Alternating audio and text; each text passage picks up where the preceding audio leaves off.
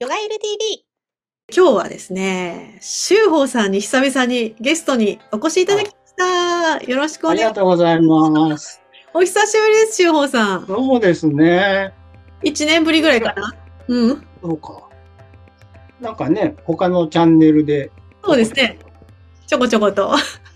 なんか、沖縄の話したりとか、ああ、そうそうそう。いろいろしましたね。修法さんのチャンネルにお邪魔させていただいたことも。ああそうですね。あはれい。沖沖縄の時ってそれ、それかな。沖縄の時あ違うは、私あそうだのそうだ。歌と三振チャンネルの方に、そうですね。はい。出てくださって。あれも面白かったですよね。沖縄っていうね。面白いですよ。またやってもいいぐらい。やりましょう、やりましょう。おうん待ちしており、いいですか、また。 あちらでいいも。です、いいです。私もね、うん。沖縄はもうずっと好きな。うん。なんか、あのね、ちょっと琉球王朝のあたりを調べていくとちょっとあ多いし、あ、いいですね。沖縄の信仰ですよね。なんかもね、ちょっと話してましたよね。ちょっとあの、特殊なので、またちょっと深めたいとそちらもね、思っております。そうですね今日は、今日はヨガゆる TV の方で、悟りの話とかできたらいいなぁなんて思いましてですね。はおい。呼びしました。ありがとうございますお。願いします。中宝さんにとってヨガってええどんなイメージがあるのかなってお聞きしていあます。私もあの、いわゆる心身の健康をこうんう、増進するための、なんていうの体を柔らかくして、いろんなポーズとか呼吸とか、うんうん。そういう、なん、うん、体のアプローチで、そうですよね。健康を測るイメージが、やっぱ一番強い。そうですよね。なんか、えっ、と、修法さんの中で、まあ、修法さん世代でヨガで日本でちょっと有名だなって思う人って誰になりますかヨガの先生で。ああのね、藤本健康さん。あー、はい、わかります、わかります。あの人がね、本出してましたヨガのうん。先生なのに、うんあの、ラジオのディスクジョッキーみたいなことをそうなんですか。えやってたんですよ。えー、え、それノリのいい感じのディスクジョッキーですかディスクジョッキーっていうか、あの、普通のバラエティ番組の中に健康相談っていうコーナーがあっえて、ー、で、藤本健康さんが出てきて、ええで、まあ、視聴者からの健康相談を受けるんですけど、はい。それが結構いい加 減で、内容が、あ、先生の方じゃなくて、うんうんうん。投稿者の方が、はいはい。あの、魚がよく釣れるにはどうしたらいいでしょうか。ちょっと待って、意味がわからない。それヨガのポーズとどうすればいいんですか魚のポーズかなんか。なんかね、 うん。そう、そういう質問が出てきて、こう雑談っぽくなっ深夜番組て。深夜番組深夜でもなえいっとか。ね、うん。あれですよ、中部日本放送のうん。坪井のりお、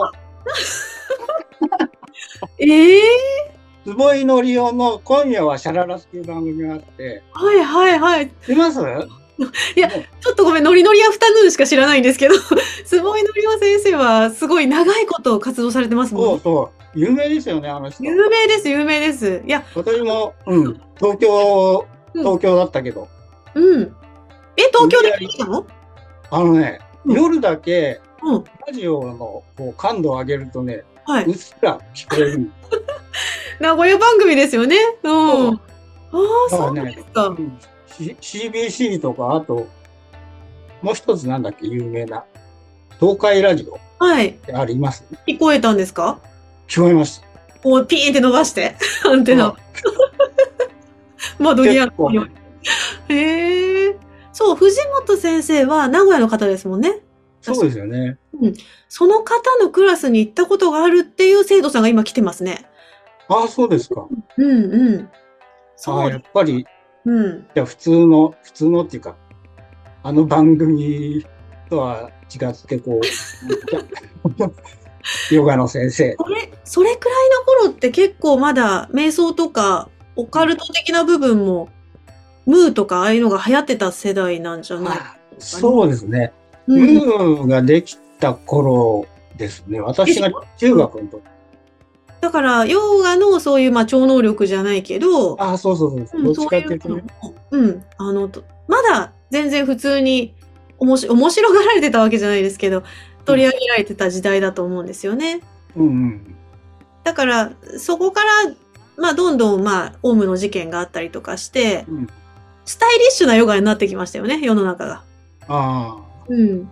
ホットヨガとか、スタジオあそうそうそう。なんかエクササイズみたいそな。うそうそうそう、もう完ス全タに、スタジオでこう、うんやるみたいかっこよくシュッとね、な。うん。やるっていう感じに、まあ、ハリウッドからの輸輸う入ん逆輸入じゃないですけど、まあ、うんそういう感じになってきたのが、まあ、現代かなっていう感じです。ああ。うなるん。修法さん自体は、ヨガはされたほど。こヨとガはね、ちらっと体験教室みたいなうんうん。こうのにちょっと行ったことぐらいだな。で見て、ああ、ダメだと思ったんですかいや、ダメじゃなく結構楽しかったんです。うん。あの、ストレッチとかややった方がいいなとか思って。うんただやっぱ体がすごい、し昔からこう硬くて、硬いんですかうんうん。 で、ポーズ取るとこう体震えるんですよ。わかりますよ。プルプルプルって、生まれたブてルのブよルブルブルうになるんですよね。はいはい。それを先生から指摘されて、ちょっとショック受けて、このショックですね。やめちゃったんですけ そこからスタートしてどこまでいけるか楽しいですけどね。ど。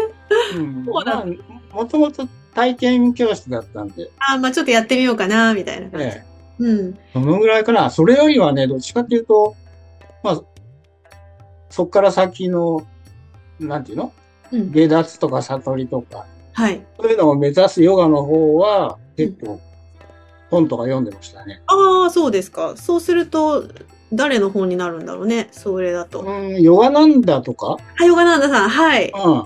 いましあたねれ。すごいね、面白い。あるヨギの自助伝ですか。そうそうそうそう。あー よ読みました読みましたよ。2回読みましたよ、あれ。素晴らしい。そう、ヨガナンダさんはそうですね。もう本当に。あ、スティーブン・ジョブズも読んでたとかいうね。そういう話。あ、そうそう。なんか唯一、ジョブズかうん。あの、持ってたっていうう。んうんうんうん。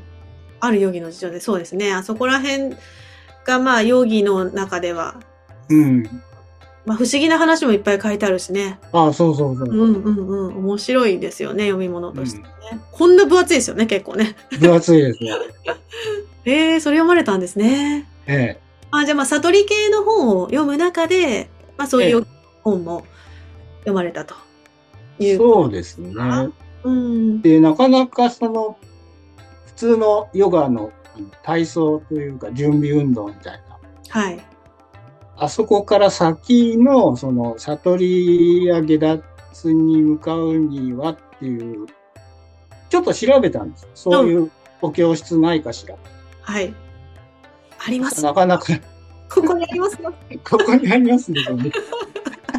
ないでしょうね。いや、ないですよ。ないんですよ。ないですや。っぱね。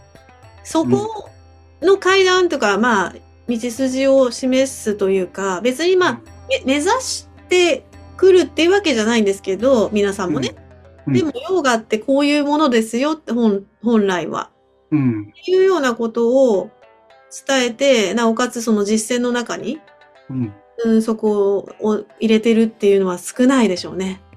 少ないです。そうですね極めて少ないと思いますうね。んうん。あの、本、本、本では結構あります。うん。まあ、発信則とか。そうですね。発子則を実践するっていうことをなかなか教室の中でやってるっていうのはな,、ないかもしれないですね。そうですよね。うん。し、あの、本当にあの、プル、プルシャって言うんですけど、あの、うん。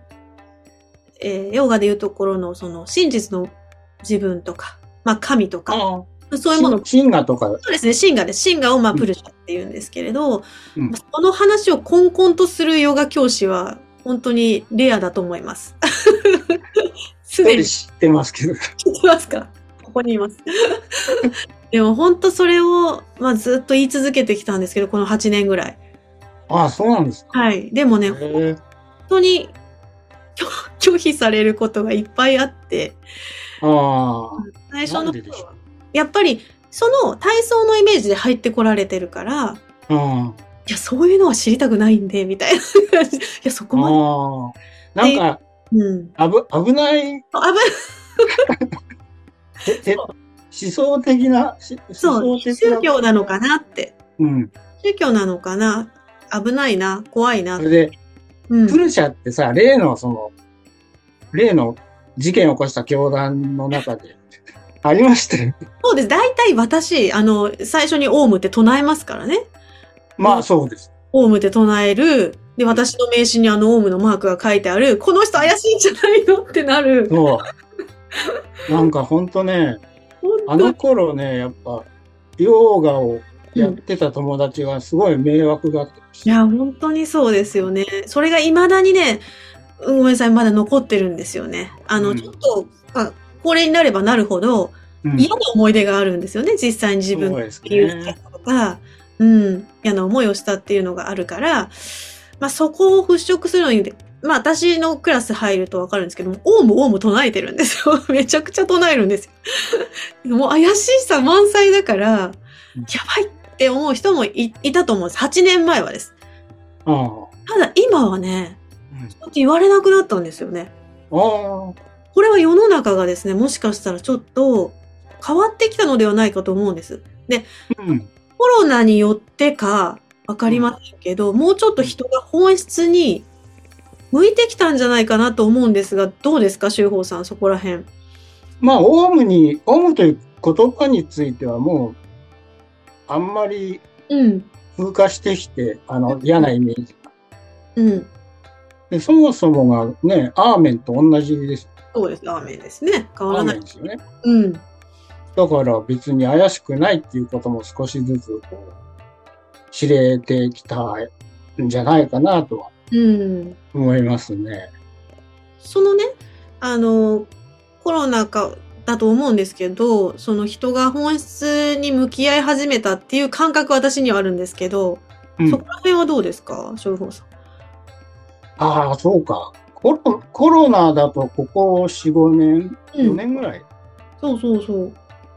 の間に、うん、特にあんまり変化を感じないけど、そのちょっと前までに、うん。 7、8年前からコロナ入るまでに、うん。すごいノンデュアリティとか非人間とかがこうあたそうそう、だから私がそのやり始めた頃ですよ。そうそうそう。あうん。盛り上がってた時ですよね。あ、流行って。流行ってた。私もあの、セミナーとか行行き始めたんですうふふふ。はい。 30年間探求は読書だけでうん。絶対そういうの行かなかったんだけど、うんその7、8年前からね、セミナーとか、すごい流行ってましたもんね。いろんなとこで始めてましたよね。さすがに行くようになったんですよね。ああの、スピーカーさんに会いたいみたいうん。ね、本で読んでた人に会ってみたいもんね。うん。な。そうそうそうそう。あの、YouTube もね、盛んになってきて、そうですね。 YouTube で見てる人をこう、直に見たいなとか、うんうんうんうん。そんな感じで行き始めましたね。で、そこでなんか仲間ができたりとかあったんですあか、あります。うーん。今も付き合いありますよ。へえー、そうなんだ。まあ、探求仲間っていうか、んうん修行仲間っていうか、そそうんなんだ。な、同じようなことに興味のある人なんて、みんな、うん。すごい盛り上がるんですよ。ということは、ということは、まあ、瞑想はされてたっていうことですか修法さん。めあ私、うん。私ね、瞑想はしてないですね。瞑想はしてない。もう、あの、うジュニアナヨガ、ギャーナヨガばっかりってことですね。知識の。あ、そうそうそう、知識の方です。うん知識のヨガですね。うんそうか、そうか。私はね、瞑想はずっとしてて、うん。それこそヨガをやる前からですね、もうずっと前から、瞑想だけはしてたんですよね。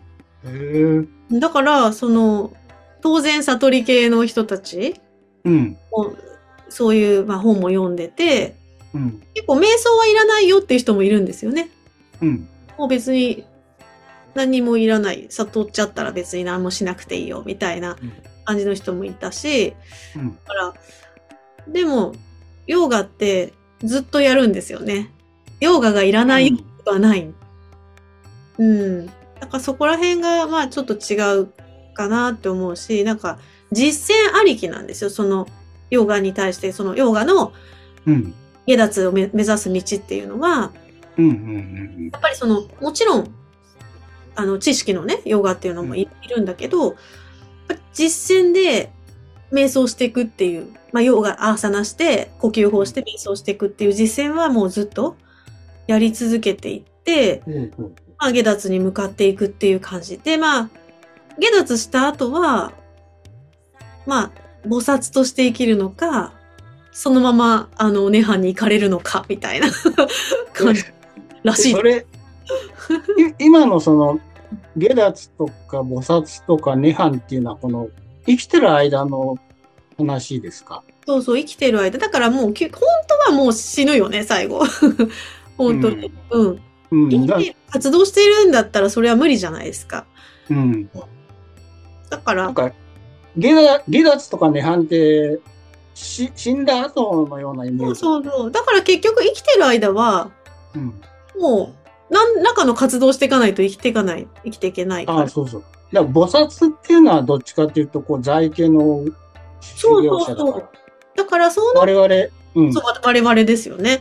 うんカルマヨーガとか、だから、今の時代で私とか皆さん在家でヨーガをしてるならば、うん。やっぱり完全下脱っていうのは難しいと思われるので、うん。うん。やっぱりカルマヨーガっていう、まあ、うん道があるんですね。でカルマヨーガっていうまた全然違うヨーガなんですけど、ああの、の、ぜ善行を積むみたいなようが。あそうです、そうです、そうです。行為のヨーガですね。そうですよね。うんうん、だからポーズだけじゃなくて、生き方として、うん。あのどれだけ世界に慈悲を与えられるかみたいな、まあ期待をせずにね、結果の期待をせずに与えるみたいな、また修行をうん。こういうものを併用していかないと、なんか、難しいですよね。下脱だけ、下脱するぞみたいになると、なんかどこかのまた 集団になる。空中浮遊とかしちゃい。ぴょんぴょこぴょんぴょこ。そうですね。けど、そう、下下脱、でもね、まあ、私も長年、ね、この業界でやらせていただいてるんですが、まあ、それを目指してる人も確かにいらっしゃいます。うん。いらっしゃるし、まあ、そうなんだけど、やっぱりその、そこに執着すると、うん。なんかそこが目的、目最終目的地になっちゃうと、やっぱりうん。苦しいですよね。あの、まあ、そうですね。いけない自分っていうものに、うふってなる、うんうんじゃないかなと思うんですよ。まあ、あとはそのうん過程をうん、目的のための犠牲というか、そうだね。それにしちゃったりね、瞑想もそうだし。瞑想もやっぱね、今が辛いから逃げるっていうスタイルだと、うん。まあ今が辛いからまあ下脱を目指すっていうのももちろんそうなんだけど、うん。まあ、逃避としてやってしまうと、うん。まあいいんですよ、一時的にはね。でも最終的にはやっぱ生きていかなきゃいけないから、この世界で。逃げ切れないとこはあると思うんですよね。ある程度癒せ、癒せたらまた現実に立ち向かっていくっていうのも大事なのかなっていうふうに思ったり、うん。うん、しますね。なかなかその、うんうん、部分で、あの、例えば、じゃあ、ヨーガで、ね、ヨーガのその階段をちゃんと登って、うんえー下脱を目指すってなると、進んでいる人と自分を比較したりね、ああ、うんうんまあ、禅とかでもそうですけどね、そうですね。 あいつは悟っているのではないか。どっちが悟ってるとか、そうそうそうそう。悟り比べしちゃったり。だから悟りっていうものを全ての人生のなんかおオールクリアにしてくれるものっていう感じに思ってるのかな、楽になるとうん、うん。なんかこう、一発大逆転みたいなうんうんうん風に捉えて、そのために、そのためのメソッドはないかしら。のが探求の。そうですよねえ結構その修法さんにとってそのオセロが黒から白にパーって変わったような瞬間ってこういう何かであったんじゃないですかどうですかあのね、パーじゃなかった。うんちょっとずつパタパタパタパタっちょってとずつ。連鎖してつまなあ、きっかけ的な感触っていうのはありましたけど、うんそれはな、いわゆるうんいわゆるあの、神秘体験的はいはなうんうん気づきが起きたみたいな、うんうんうんそうんん。なもんじゃなかったです。そんなもんじゃなかったもっとすごかっ全然ね、うん大転換じゃなくて、うん。最初はね、やっぱりないものねだりとか、自分の中の嫌な、嫌なっていうか足りないものうん。を補うべく探求をしていて、うんうん。やっぱり今のまんまをこう、否定的に見ていたおーと、よく客観視できてますね。素晴らしい。うん。ある時ね、うん、あれこのまんまでもよくねって思ったんですよ。これは最高の大逆転だと思いますけどね。どうかな誰 でも、でもよくねって思ったのはなんであのね、もう、もはやね、いくら探求しても、こう、俺には無理だろって、諦めかけたんです。はいはいはいはい。おーおーでもなんか、うん、うちょっと挫折じゃないですけれど、うん。白旗を上げたというか、そうそうそうそう。もう無理です。しこんなょうがないわって思って、こう自力で、こう、いくら頑張っても無理だと。うんうんうん30何年探求してきて。うんうんうんうんうん。もう、まあ、やめ、探求やめようという決意をしたわけではないんだけど、うんうん。もう無理だなーとか思い始めて。多分、ええも無う理だ詰なーまってきたんですね。もう知識はいっぱいもう入れて入れて。こんなに勉強してきたんだけど、うん。なんか抜けないんだ、自分の中で。そう、まだやっぱり自分の中のいろんな経験が足りないとか、うん体験が足りないとか、うんうん。まあなんかが足りない足りないっていう。まあ自分がそっちの方向を見てたってことですよね、うん足りない方ね。うんうんうんうん。で、それをやっぱりこうね、一挙に解決してくれるのが、こう、悟りだ。そうだね。 樽を知るの方にね。そう。うん。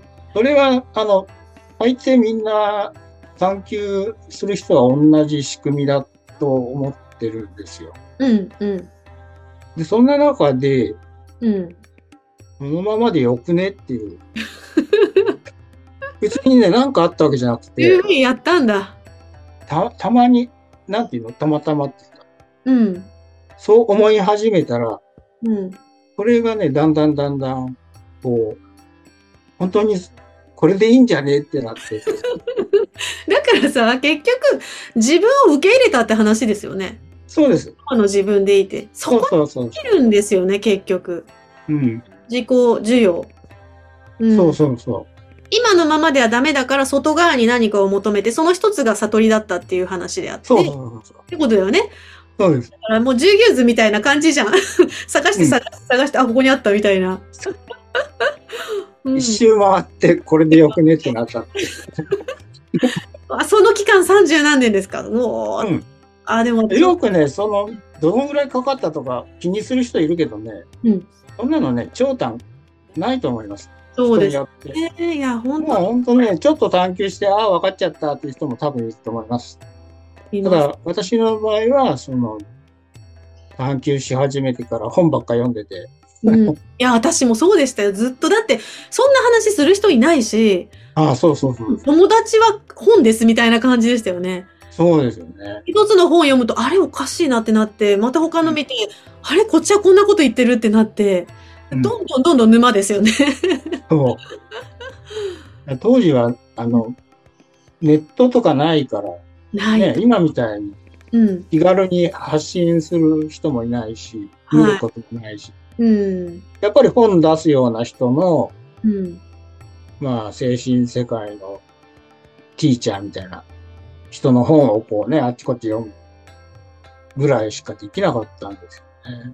そうですよね。いや、ちょっとあの、この、これで、このままでもよくねっていうところで、えっ、と、ね、オセロがだんだん変わってったっていう、もうすごい、本当にその通りだと思うので、うんあの、要は自分を受け入れていく。だから自分がダメだっていうところからのスタートだと、ダメなものをなんとか変えようとしてるだけで、あの、うんペンキ塗ってるだけなんで、何の根本解決にもなってないですよね。でも自分このままでもいいじゃんってとこからスタートすると、スルスルとなんか溶けていくんですよね、いろんなものがね。ああ、そうそう。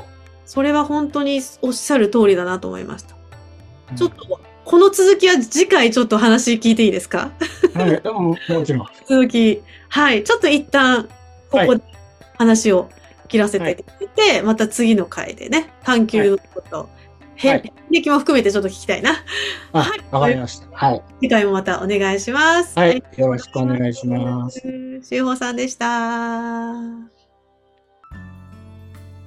ヨガユル TV 今回も最後まで見てくださってありがとうございましたご意見ご感想等お待ちしていますメールアドレスはプロフィール欄概要欄にございますそれでは次回もお楽しみに